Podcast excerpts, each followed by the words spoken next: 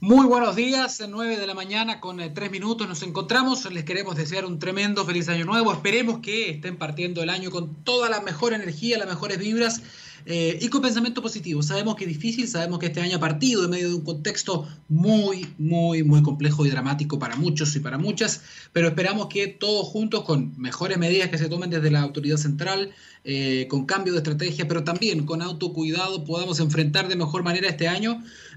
la verdad, debo confesarles que hace un buen tiempo ya me sorprendí con la velocidad en la que se están dando los casos nuevamente. Eh, por un momento quizás tenía la ilusión, no sé si ustedes, de que esto se iba a retrasar un poco más, que íbamos a tener un, verano con altas temperaturas y quizás con un poquito más de normalidad y que si es que, uh, si es que iba a haber una segunda ola, se iba a dar más tirado para, para marzo, abril. Sin embargo, la realidad nos golpeó en la cara. Eh, las fronteras no se cerraron, el aeropuerto siguió funcionando y importamos también nuevos casos, además de que en ciertas partes de Chile, no hay que olvidar de que Santiago no es Chile, en muchas partes de Chile había una crisis desatada en cuanto a la transmisión de casos, en cuanto al aumento de, eh, de los contagios, eh, sobre todo en el sur. Entonces había situaciones distintas y a veces nos olvidamos un poco de eso, pero esto nunca se acabó. Eh, nunca bajó lo suficiente para decir que controlamos el coronavirus y que esto es el inicio de una segunda ola. Esto está recrudeciendo y nuevamente hemos estado observando cómo vamos conociendo poco a poco que las camas críticas, las camas disponibles de algunos hospitales comienzan poco a poco a acercarse a un límite de saturación. Eh, y además tenemos también el escenario de que tenemos una, una nueva variante dando vueltas que ya llegó a nuestro país y eso lo único que hace es eh, recrudecer aún más o hacer posiblemente más dramático el escenario y por lo mismo también llama a que tomemos todos más medidas. Eso es muy, muy importante. Pero antes de hablar de coronavirus, porque sabemos que es un tema obligado en cualquier programa hoy día de actualidad, de ciencia, de tecnología, de lo que sea, vamos a estar hablando de esto porque nos está marcando el día a día, nos marca la vida eh, en todo el planeta, no solamente en Chile. Pero antes de eso quería aprovechar, ya que estamos en la ciencia del futuro, para hacer un comentario quizás distinto, positivo, una noticia que vale la pena rescatarla en medio de la vorágine del día a día, y tiene que ver con, eh, con las ballenas, ¿sí? con estos cetáceos gigantes. Eh, porque me topé con una noticia de National Geographic, de Nat Geo en español, que es muy positiva y que da cuenta de una pequeña luz de esperanza al fondo de un largo túnel que ha significado el cambio climático en, en este planeta. Y es que las ballenas, estos gigantes del mar están regresando, están regresando en números no, nunca antes vistos, o por lo menos no vistos hace mucho tiempo, a los polos en 40 años.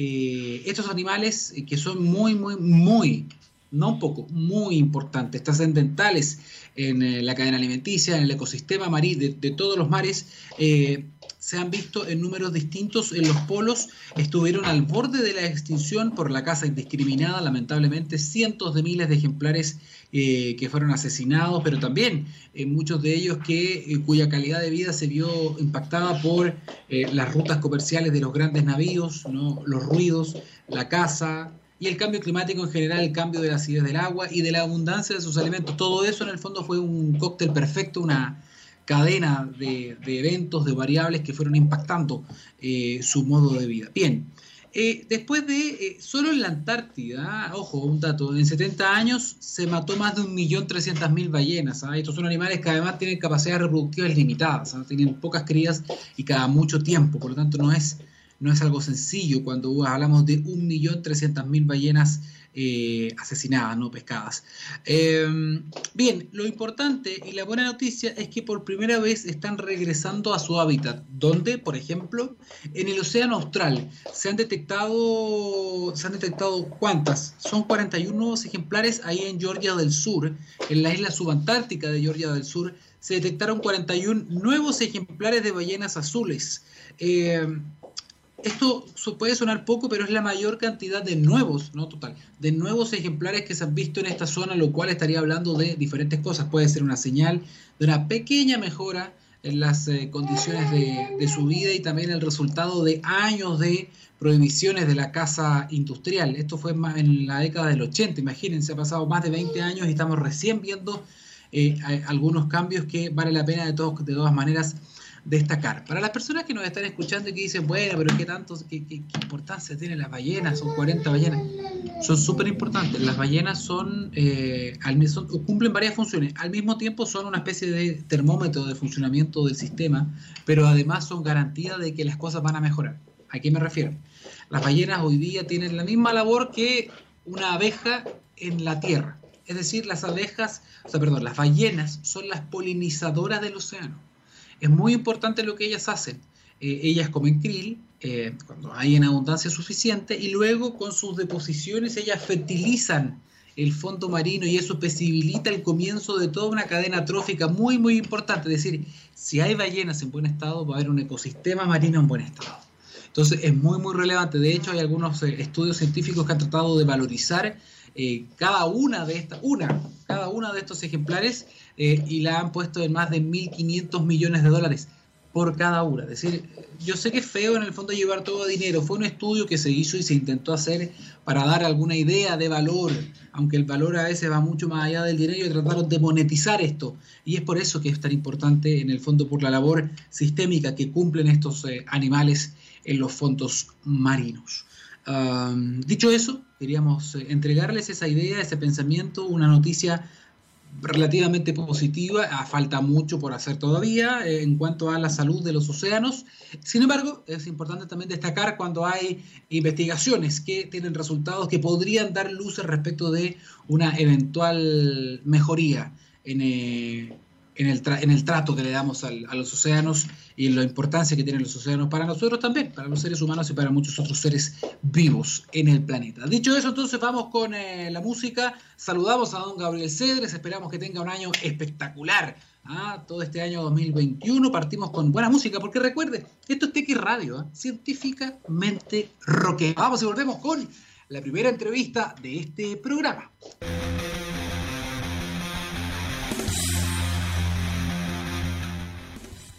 Estamos de vuelta en la ciencia del futuro y queríamos eh, comentarles un par de cosas. ¿ah? Cuando miramos al futuro vemos una compañía con un propósito claro. En Anglo American se han propuesto reimaginar la minería para mejorar la vida de las personas. ¿Cómo lo están haciendo? Poniendo la innovación en el centro de todo. De esta forma seguirán impulsando y estando a la vanguardia de la industria minera, adaptándose, buscando mejores formas de extraer y procesar minerales usando menos agua y también menos energía. El futuro está cada vez más cerca. Anglo American, personas que marcan la diferencia en minería. Son las 9 de la mañana con 15 eh, minutos y ya vamos a comenzar, vamos a darle paso a la primera entrevista de la ciencia del futuro. Y en esta ocasión estamos eh, conectados con Carlos Ignacio Giraldo, él es Country Manager de Internexa en Chile y además también es eh, miembro de la Asociación Nacional de Infraestructura Digital. Creo que lo dije mal. No, ¿saben qué más? Se lo vamos a preguntar directamente a él. Carlos, ¿cómo estás? Bienvenido a la Ciencia del Futuro. Hola, Daniel. Buenos días para vos y para todos tus oyentes. Es, sí, mencionaste la asociación, es la Cámara Chilena de Infraestructura Digital, de la cual soy parte del directorio. Cámara Chilena de Infraestructura Digital, eres parte del directorio, además de ser Country Manager de Internet en Chile, ¿cierto? Así es. Carlos, bueno, primero eh, lo que le pregunto hace ya, ya se me olvidó, muchos meses a todos los entrevistados que tenemos. Eh, quiero saber primero cómo estás, eh, cómo está la familia, tu familia acá en Chile, si es que tienes familia afuera, cómo están todos. Sí, gracias Daniel por tu preocupación. No, afortunadamente todos bien. Nosotros vivimos aquí en Santiago con mi esposa y dos hijas. todos aquí en la casa hemos mantenido muy muy buena observancia de la cuarentena y también pues por mi acento seguramente ya lo han escuchado. Soy colombiano, Internex es una empresa colombiana. y yo vengo de Colombia de trabajar en Internex a Colombia, donde luego me, moví para acá, para Chile. Y bueno, mi familia en Colombia también todos bien. Tengo mis dos papás y una hermana que viven en Medellín, hermosa ciudad. Y afortunadamente pudieron irse eh, a una casa de campo que tienen cerca de la ciudad y en Medellín a, a pasar esta cuarentena también. Así que todos muy bien, afortunadamente. Muchas gracias, Daniel. Bien, eh, resuelto eso, que es muy importante y valoramos que estén todos bien. Eh, Carlos, eh, tú estás trabajando en el mundo de la infraestructura digital en nuestro país, de las redes, de las conexiones. Y si hay una industria que se ha visto quizás eh, no forzada, pero se ha visto que, ha visto aumentado su uso es justamente el, de la industria digital, las conexiones, ya sea por entretención, ya sea por educación, ya sea en búsqueda de información, consumo en general, ha sido justamente Internet. Hoy día se ha multiplicado, no solo en Chile, en muchas partes del mundo, las eh, conexiones, porque la gente está en casa, tiene que trabajar desde casa y la ha obligado a desarrollar un montón de habilidades digitales. Em, ¿Cómo ha podido observar usted esta evolución? durante ya, si es que podemos hacer quizá una especie de balance quizás del 2020, ¿cómo han visto esta, esta evolución del, consumo, del uso de los datos? ¿Cómo ha respondido también la, estructura, la, red? Claro, no, pues eso es un tema tremendo. O sea, realmente eh, todos los operadores de telecomunicaciones sintieron una presión tremenda para, mejorar el desempeño de las redes porque em, fundamentalmente hubo una explosión y una demanda de tráfico de Internet que cambió su lugar de origen. ¿ya? Em, menciono previamente Internexa. Internexa que se dedica, es una compañía de infraestructura, es lo que se denomina eh, un Tier One frente al, al, acceso a Internet, es decir, nosotros somos un operador que le vende Internet a los otros operadores para que los operadores se lo entreguen al usuario final. Es decir, Internexa le entrega el Internet al operador móvil, al operador fijo, al ISP de provincia que es como su insumo fundamental, y él vuelve y se lo entrega y lo lleva hasta el usuario final. Entonces nosotros de cierta manera recogemos y tenemos visibilidad de, la cadena completa de la provisión de Internet. Y vimos cómo cuando partió la pandemia cambiaron los focos de consumo. Es decir, en un principio se veía, por ejemplo, un patrón de tráfico donde las casas tenían un pequeño pic de tráfico antes de que las personas salieran de la casa, es decir, a las 7, 7 y media, 8 de la mañana. Luego durante la mañana bajaba todo el consumo en los hogares y aumentaba todo el tráfico en el segmento empresas. Entonces las empresas eran las que consumían en ese bloque 9 a 12, luego en un bloque muy marcado 3 a 5, 3 a 6 y luego el consumo hogar de nuevo cuando las personas volvían a sus casas y luego de que compartían un poco con su familia, se volvía a incrementar el tráfico alrededor de las 8 o 9 de la noche hasta las 12, 1 de la mañana. Ese era el patrón de tráfico que normalmente se veía en todos los operadores. Con la llegada de la pandemia, con la llegada del confinamiento, ¿qué pasó?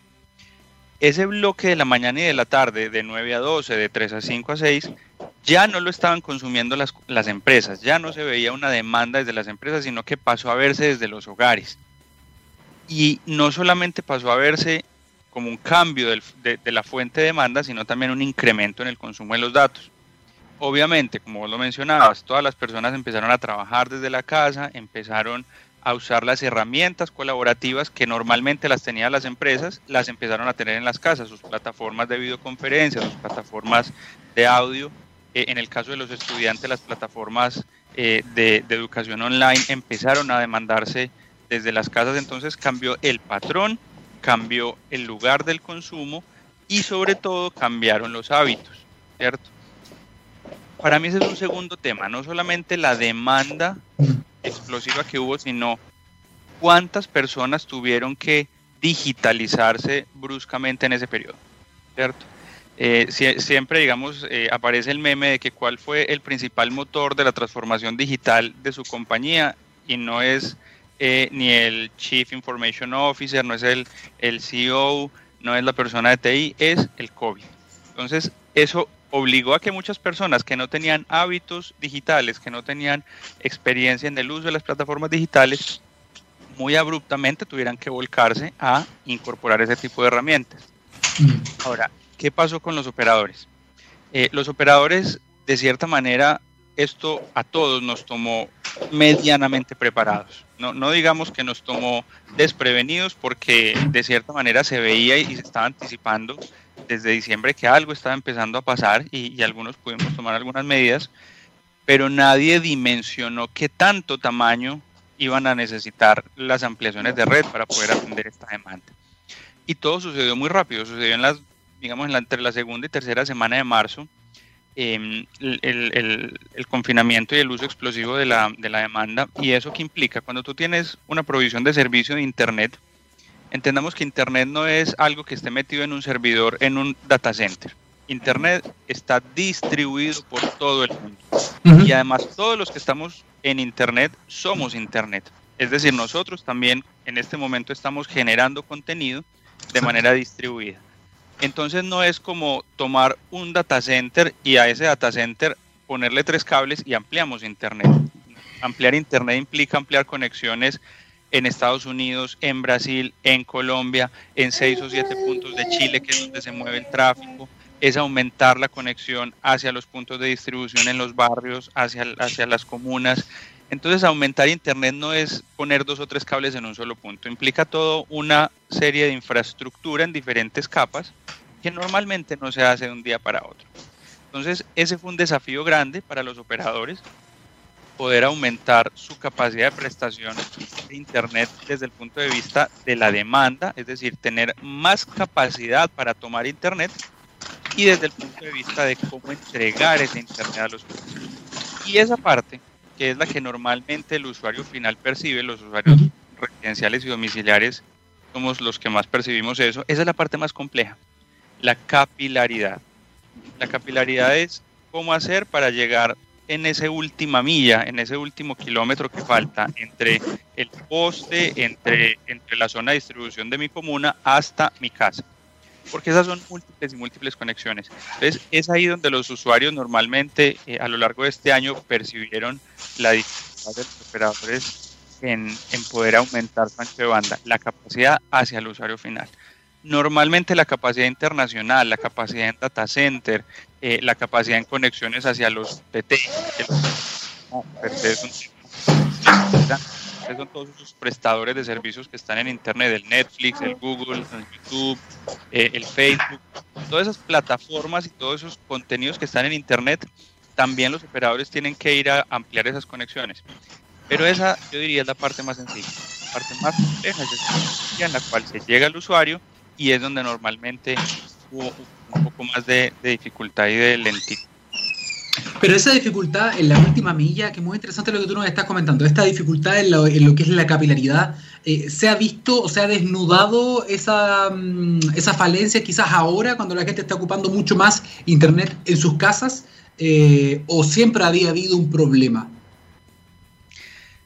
Yo diría que no había habido un problema. En, telecomunicaciones las redes se diseñan para el uso usual.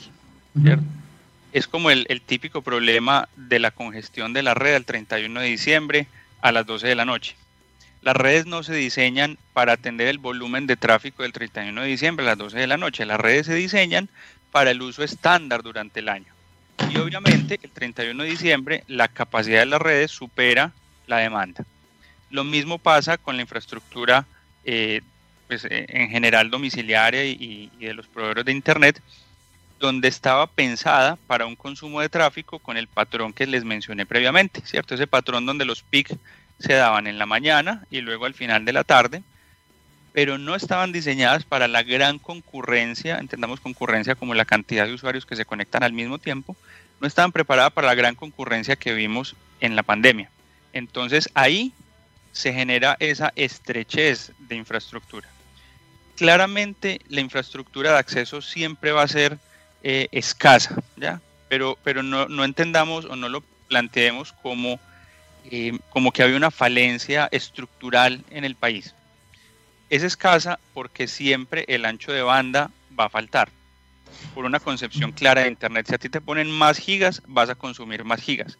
Entonces, por concepción tecnológica, siempre hay faltante de ancho de banda, pero ese faltante de ancho de banda es porque si a ti te ponen más tráfico vas a consumir más. Entonces, em, las redes están diseñadas para ese patrón de tráfico que vimos, donde durante el día el consumo estaba en las empresas, durante la mañana y la noche estaba en los hogares, y al cambiar el patrón, pues inmediatamente las redes empiezan a saturarse y por eso se necesita aumentar el tráfico. Ahora, por fortuna, y esto te lo pregunto en realidad porque eh, da la impresión al menos de que, tal como tú bien decías, eh, las cosas se estaban haciendo bien durante el último tiempo, por lo tanto esto no te pilla tan mal parado. Eh, ¿Y a qué me refiero? Me refiero a los temas, por ejemplo, de políticas públicas. Entiendo que hablando de la capilaridad se estaba trabajando hace mucho tiempo en Por ejemplo, fibra óptica. Se está trabajando en una carretera de fibra óptica interesante. Eh, se han firmado un montón de acuerdos, me imagino que tú los conoces mucho mejor que yo. Eh, se han instalado un montón también de data centers de diferentes compañías o big names, ¿no? De grandes compañías con grandes nombres acá, lo cual habla de que Chile al menos se está convirtiendo en una especie de hub interesante de interconexión. ¿Cómo ven ustedes ese proceso? Claro, no. Es un hecho que, Chile, dentro de las políticas públicas que viene impulsando desde Subtel y desde el FDT, eh, en este gobierno y en, algunos previos, eh, están impulsando efectivamente la digitalización de Chile y la, y la explosión de la infraestructura digital. Es claro que cuando se tiene infraestructura digital distribuida y no solamente centralizada, de calidad y con amplia cobertura, entendiendo amplia cobertura como que la banda ancha llegue a la mayor cantidad de, usuarios posibles, se genera un dinamizador de la economía. ¿Cierto? Entonces, al igual que otros pilares económicos, toda la inversión que se hace en infraestructura digital luego tiene retorno social en el mediano plazo. Es un habilitante para que se desarrolle economía colaborativa, es un habilitante para que se desarrolle eh, inversiones eh, que se desarrollen otras industrias, como por ejemplo la industria hotelera, una industria hotelera moderna, si bien existe un clúster pequeño como el, ecoturismo, una industria hotelera internacional de calidad implica herramientas digitales. ¿cierto? Implica que, que, los visitantes internacionales puedan estar conectados, puedan seguir accediendo a sus, a sus plataformas de trabajo, por ejemplo, para tener em, destinos de largo plazo en Chile. Entonces, todo lo que sea inversión en infraestructura digital es un potencializador del crecimiento económico. Y frente a eso, eh, Chile lo ha hecho bien, ha desarrollado ciertos proyectos como por ejemplo la fibra óptica austral, eh, este proyecto que desarrolló fibra en el sur de Chile, desde Puerto Montt hasta Puerto Williams, eh, la fibra óptica nacional, que fue también un proyecto impulsado por, por la Subtel FDT para desarrollar un backbone de fibra nacional entre, digamos, entre las diferentes capitales regionales eh, y, ciudades de provincia en el país. Y finalmente el objetivo es que el país cuente con una infraestructura para llevar banda ancha y conectividad a los lugares donde por temas de mercado o por temas, digamos, de, dificultades de inversión, pues no se había llegado. Y eso claramente es eh, una estrategia que está bien clara, bien definida y que el país lo ha estado haciendo bien. Carlos, eh, una pregunta. Eh, Internexa, Internexa Chile, ¿es parte de una empresa internacional? Internexa Chile es parte de un grupo empresarial que se llama el Grupo ISA. El grupo ¿Y de, dónde, son? Es un grupo colombiano, eh, nacido hace un poco más de 50 años en Medellín em, y que tiene tres focos de negocio bien claros. El primero es la infraestructura de transmisión de energía. Entonces aquí en Chile, por ejemplo, somos el operador de Interchile, el concesionario Interchile, que tiene líneas eléctricas entre Cardones y Polpaico y Encuentro Lagunas hacia el norte del país, una infraestructura de 500 kilovoltios. Eh, el segundo, la segunda línea de negocio del grupo ISA son las autopistas. Aquí en Chile particularmente lo conocemos por Intervial. Seguramente cuando hemos salido por la ruta 5 hacia el sur, cuando pasamos por el peaje de Angostura, por ejemplo, hemos visto ese letrero ISA Intervial Ruta del Maipo. Entonces, Intervial es el operador vial eh, de la Ruta 5 desde Santiago hasta Río Bueno. Ese es el segundo bloque de negocio, digamos, de ISA, las autopistas. Y el tercero es Internexa como un operador de telecomunicaciones y servicios de IT. Interesante lo diversificado que está. ¿Por qué te preguntaba de dónde son eh, y a quién responden? Porque recuerdo, y esto no lo recuerdo hace muy poco, eh, me tocó ir a la Embajada de Estados Unidos acá en Chile, hace poco más de un mes y medio, más o menos. ¿Por qué? Porque había un enviado de la administración Trump, que es eh, conocido como el, subsecretario anti-Huawei o anti-chinos. ¿Por qué te lo digo? Porque en el fondo Estados Unidos viene desplegando hace mucho tiempo una campaña en la que también está trabajando con aliados, por ejemplo, de Europa, que hablan de la famosa Clean Network, de las redes limpias, ¿no? Entonces, de trabajar con países donde no haya entredicho respecto de eh, los derechos humanos o del espionaje. Entonces, en el fondo, en súper en simple la traducción es no trabajen con China en el despliegue de 5G. Ustedes también están trabajando en eso porque hoy día no, no quiero hablar de un combate, pero hoy día hay toda una competencia, esa es la mejor forma de decirlo, hay una competencia por quién distribuye las redes. Eh, ustedes también están trabajando en eso, ¿y cuál es tu mirada respecto de esta, de esta idea, de esta especie de competencia encarnizada por quién tira las redes? O sea, ¿cómo la gente tiene que entender eso, Carlos? Sí, em, nosotros como operador de infraestructura, nuestro core de negocio está más orientado hacia la red de fibra óptica. Perfecto. Nosotros somos el soporte y el backbone para el 5G. Es decir, el 5G entendiendo como tecnología es esa interfaz de aire o esa, o esa antena que termina radiando la comunicación entre, dicho sea, la antena y el teléfono móvil. Pero luego esas antenas tienen que conectarse a una red de fibra. ¿Por qué? Porque todo el tráfico que se genera, y justamente una de las ventajas es, el, gran ancho de banda que, que, se puede obtener con 5G, una vez llega a la antena, pues multiplícalo por toda la cantidad de usuarios que se conectaron y el ancho de banda que eso genera es tal que la única manera de seguir transportando eso por las redes es por fibra óptica. Es, decir, la, la 5G, la interfaz, llega hasta ahí, hasta la antena. De ahí para atrás, todo el soporte de las redes es fibra óptica. Y ahí, desde esa, desde esa punta de la antena hacia adentro, hacia la conectividad de los operadores, hacia, hacia la salida a Internet, hacia la conectividad hacia los otros operadores móviles, ahí es donde entra Internexa como un operador de infraestructura digital, como un operador de transporte, como un operador de Internet.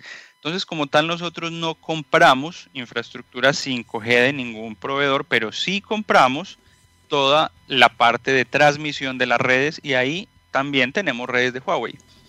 Eh, pero no solamente de Huawei, tenemos de otros operadores japoneses, norteamericanos, europeos. Eh, somos un poco agnósticos, digamos, a, con quién desarrollamos nuestras redes y muy en función de cada país también cuál sea el nivel de soporte que tiene. Pero eso igual de, alguna forma responde a algo la pregunta en el sentido de que eh, hay neutralidad, pero además ha pasado la prueba de la blancura, me imagino. Ustedes no trabajarían tampoco con alguien que ustedes tienen la sospecha de que, no lo sé, hace espionaje, de que pone bichos en las redes me imagino que pasaron esa prueba básica para que ustedes puedan trabajar con ellos como lo hacen también con otros partners, ¿no? Sí, así es. Ahora, eh, obviamente, pues la, capacidad de, inteligencia que tenemos nosotros en las compañías de telecomunicaciones, pues obviamente es inferior a la que puede tener eh, un departamento de Estado como el de Estados Unidos. Eh, sin embargo, de las pruebas que nosotros realizamos a nivel de ingeniería, de lo que nosotros conocemos a, eh, través de, las pruebas de laboratorio que hacemos, del recorrido que tenemos con los operadores, pues nosotros sí incorporamos y, vemos que los operadores tienen cierto nivel de transparencia con el cual quedamos tranquilos. Perfecto. Carlos, Carlos Ignacio Giraldo, Country Manager de Internet Chile, la verdad es que no me di ni cuenta y pasó volando el tiempo. Me quedan un montón de preguntas todavía. De hecho, ni siquiera hablamos del tema de ciberseguridad, que es todo un tremendo tema también. Eh, estaba leyendo en New York Times lo que está pasando con Estados Unidos y Rusia. un tema ahí de una, una vulneración de sistema tremenda que tiene preocupadísimo al, Departamento de Estado. Bien interesante lo que está pasando en ese puntillo, pero vamos a tener que dejarlo entonces, Carlos, para otra ocasión, porque ya llegamos al final rápidamente de esta, de esta entrevista. Así que bueno, las puertas en TX Radio quedan obviamente abiertas para ti, para que puedas volver cualquiera de estos días y sigamos conversando. Yo feliz. Perfecto, ¿no? Encantado, encantado de volver. Una conversación que fue rápida y, bueno, sí, nos quedaron muchos temas en el tintero. Ojalá tengamos otra oportunidad y los desarrollemos. El tema de ciberseguridad es algo muy en boga, es algo que hay mucho para hablar. Se vienen muchas conversaciones en tema de ciberseguridad. En Chile se está dando mucho, así que hay un tema bien interesante. Listo, entonces quedamos pendientes. Cuídate mucho. Gracias por la entrevista. Un gusto, Daniel, y para tus oyentes. Que estén bien, hasta luego. Chao, chao. Chao. Bien, y así llegamos al final de esta entrevista, pero no se vaya, la ciencia del futuro continúa después de una pausa musical, vaya a tomarse un tecito, toma desayuno, yo voy a tomar un juguito detox que tengo preparado y a la vuelta vamos a estar hablando de reciclaje, vamos a estar hablando de la nueva vida que se le puede dar al plástico, un material que muchos definen como muy noble. ¿Qué pasa con el plástico? ¿Se recicla? ¿Cuánto se recicla? ¿Llega al mar? ¿Llega a los vertederos? Tenemos una gran discusión ahí con la, sociedad, la Asociación Nacional de Reciclaje de nuestro país. Así que vamos y volvemos en la ciencia del futuro.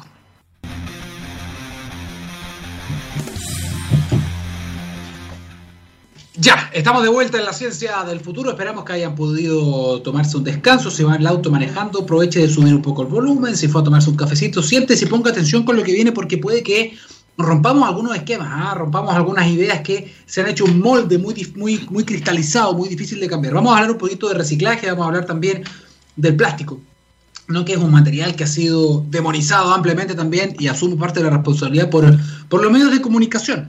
Bien, vamos a hablar un poquito con un especialista en la materia. Estamos conectados a esta hora con Alejandro Navech. Él es gerente general de la ANIR. ¿Qué es la ANIR?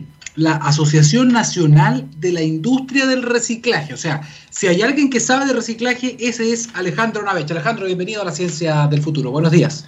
Hola, buenos días. Muchas gracias por la invitación. Así que aquí vamos a hacer todo lo posible para explicarle a la audiencia qué hacemos en el reciclaje.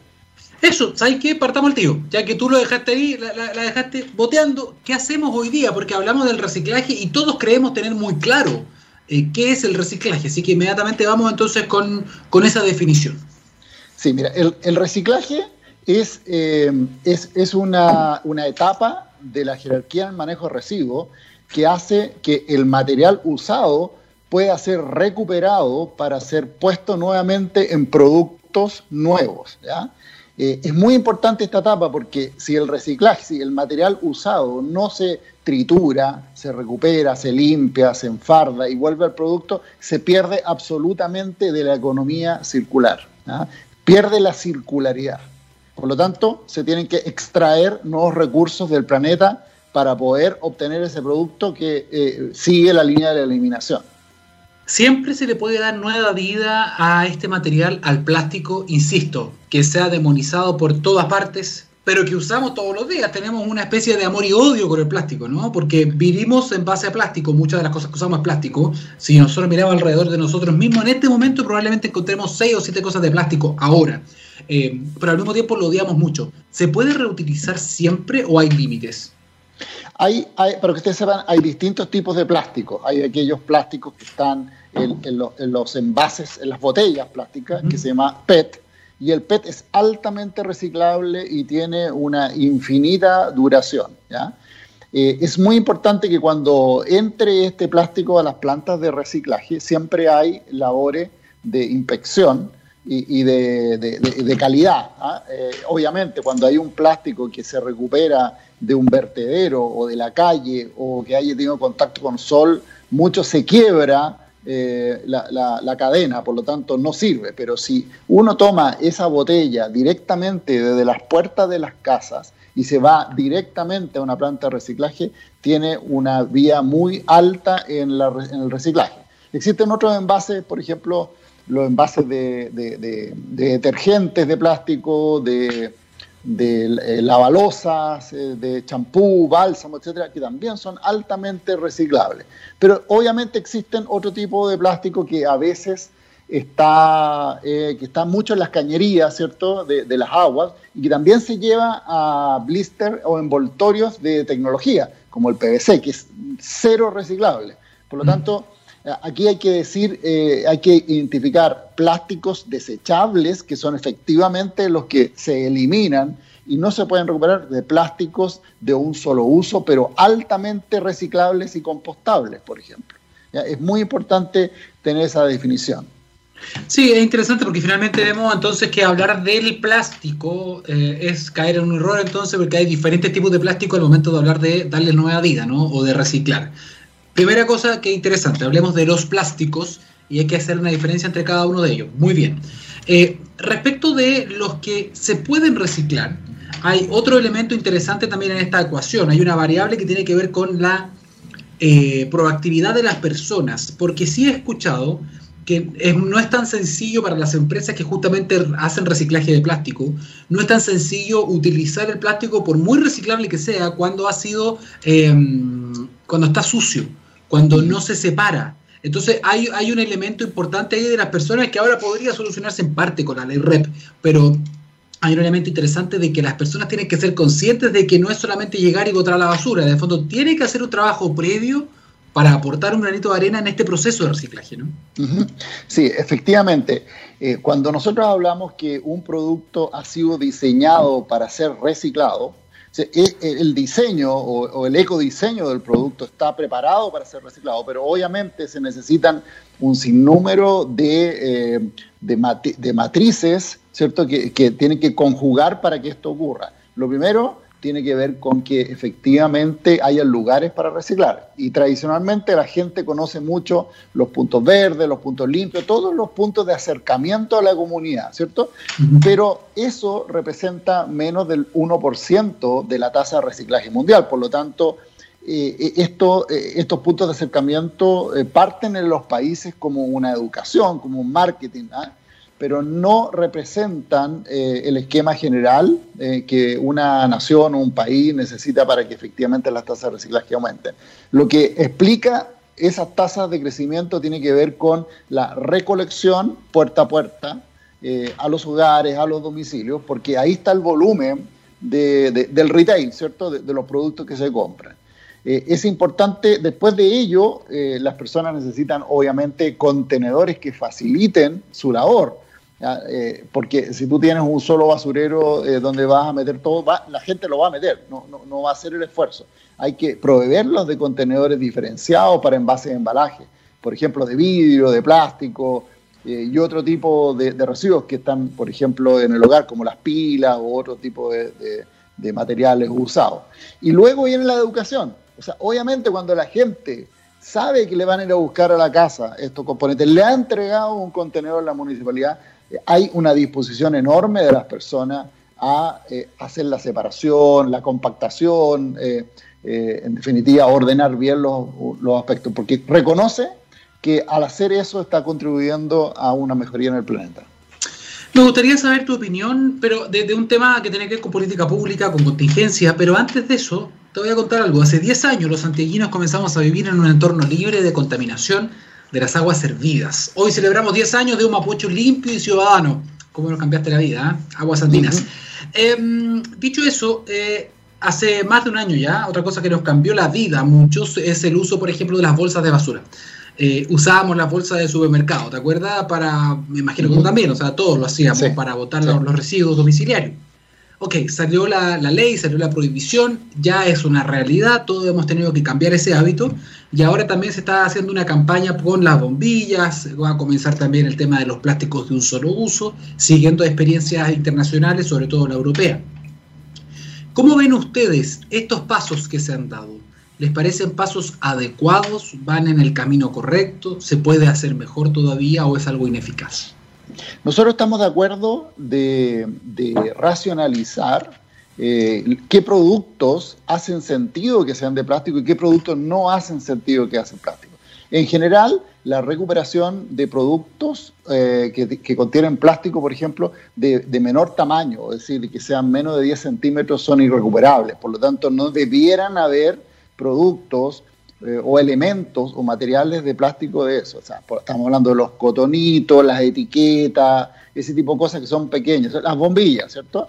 que no deberían ser, deberían ser eh, de algún material compostable, ya sea de cartón o también de un plástico compostable.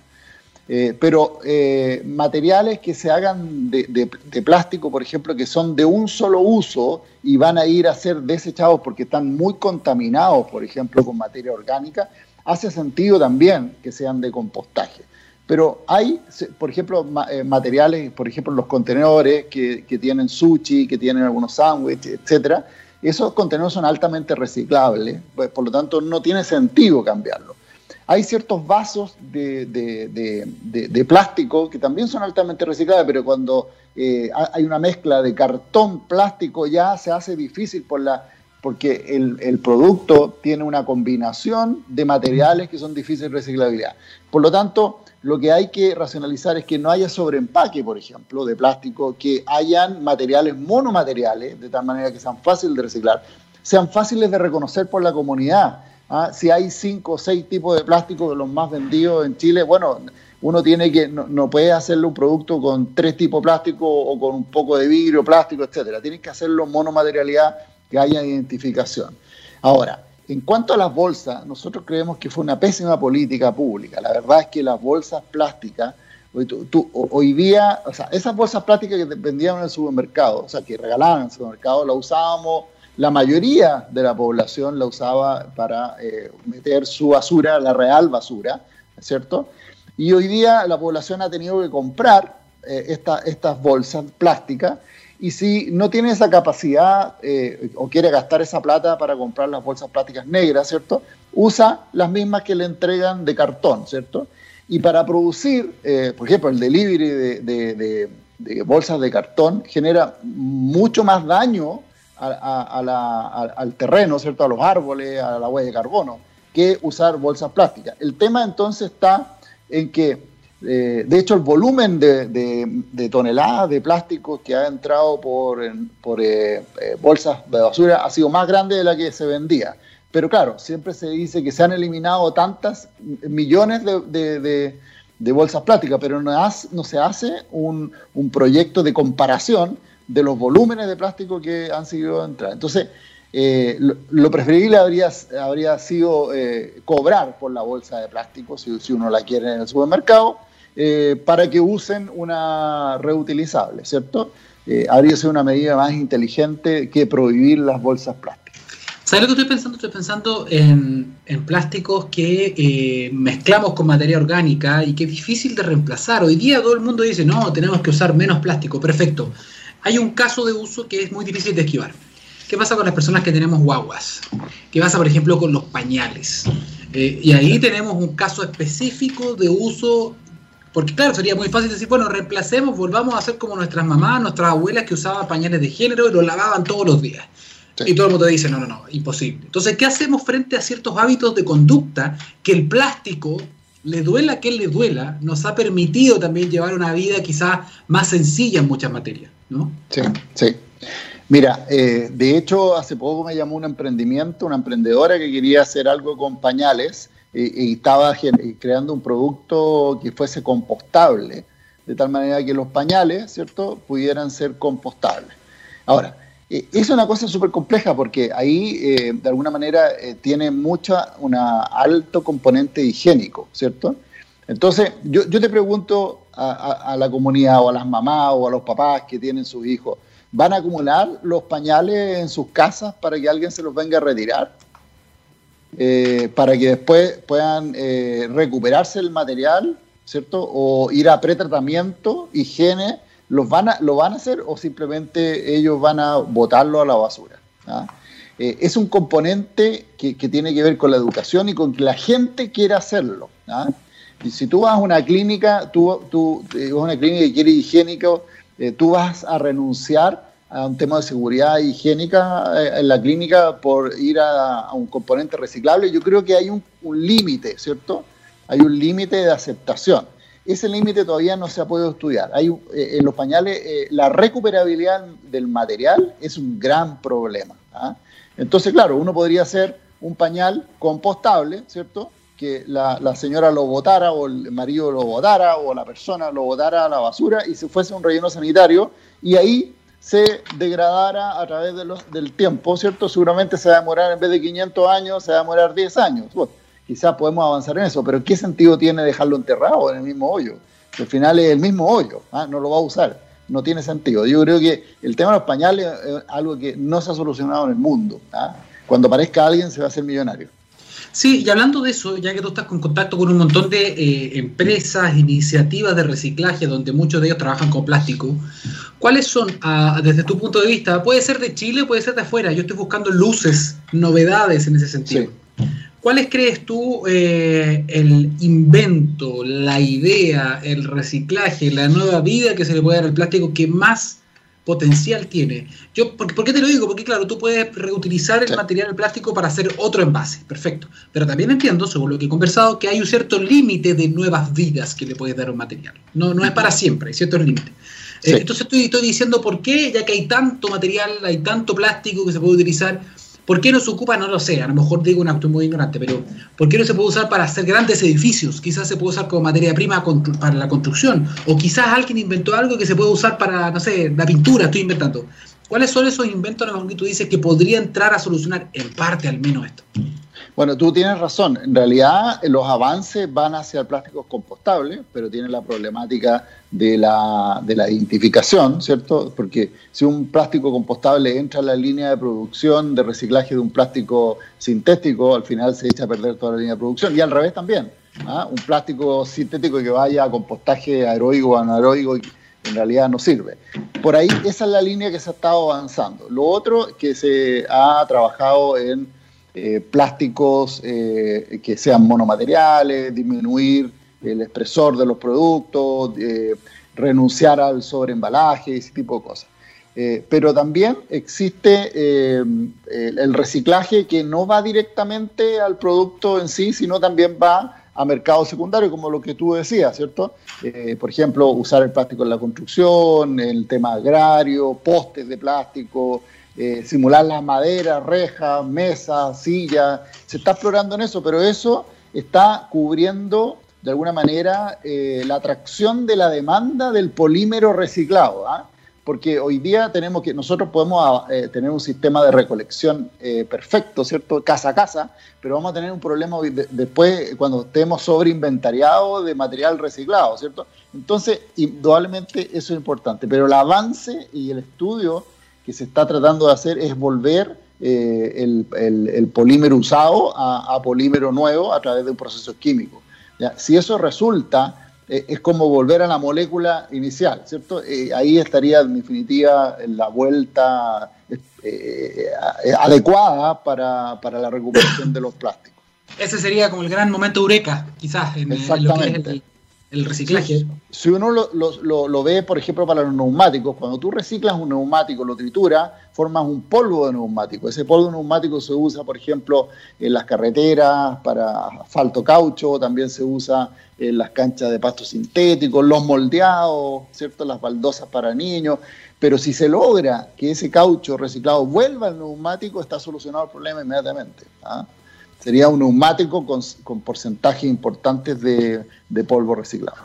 Claro, pero ahí tenemos también después la consideración, porque esta es una conversación que encuentro fascinante. Ahí tenemos también el tema después de los incentivos, ¿no? Porque tenemos también grandes industrias que hacen plástico nuevo y que te ofrecen plástico nuevo con un precio muy, muy bajo, eh, versus un plástico reciclado que obviamente por el proceso es un poco más caro también. Entonces ahí vamos, ¿qué es lo que compra el mercado? Y ahí tenemos el incentivo también de la producción. Es un, es un desafío, es un desafío gigante. Sí, eh, efectivamente efectivamente no solamente son los incentivos, sino también los desincentivos, las prohibiciones y, las regulaciones, porque de alguna manera eh, para poder reciclar más plástico, efectivamente tú tienes que comparar el precio de compra de un plástico virgen con el precio de compra de un plástico reciclado. Y para eso quizá hay instrumentos que se han estado estudiando, por ejemplo, impuestos a la entrada de plástico virgen, o también incentivos tributarios a los que hacen reciclable, eh, los que reciclan, ¿cierto? Eh, o eh, obligación de incorporación de incorporación de, material reciclado en los productos nuevos, por ejemplo, con porcentaje progresivo de crecimiento. Perfecto. Oye, no, en realidad tenemos harto todavía que conversar. Este es un tema que queda para mucho ahora con la ley REP y todo eso que nos quedamos en el tintero, pero me van a retar me van a retar Alejandro porque nos, estamos pasando del tiempo y hay más programas acá en la radio, así que tenemos que cerrar rápidamente. Te quiero agradecer por esta por responder todo este cuestionario de nosotros acá en la, la TX Radio. Así que Alejandro Navech, gerente general de la Asociación Nacional de la Industria de Reciclaje, muchas gracias por aclararnos tantas dudas respecto a este tema. Muchas gracias a ustedes por esta oportunidad y que les vaya bien. Que esté muy bien, ¿ah? cuídate mucho. Nos vemos. Gracias, igualmente. Hasta luego. Bien, ya son las 10 de la mañana, estamos llegando al final del programa. Voy a cerrar y me voy a callar la boca rápidamente. Don Gabriel Cedre, muchísimas gracias. Sigan en compañía de Gabriel, de Eduardo Fuentes, de la Vale Ortego. Tenemos un tremendo día, una tremenda jornada para comenzar el año con información de calidad. Infórmese con gente que eh, escucha a los expertos, ¿ah? gente que se basa en la evidencia. Eso es muy importante, sobre todo en época de pandemia. Que esté muy bien, ¿ah? que tenga buenos días. Chao, chao.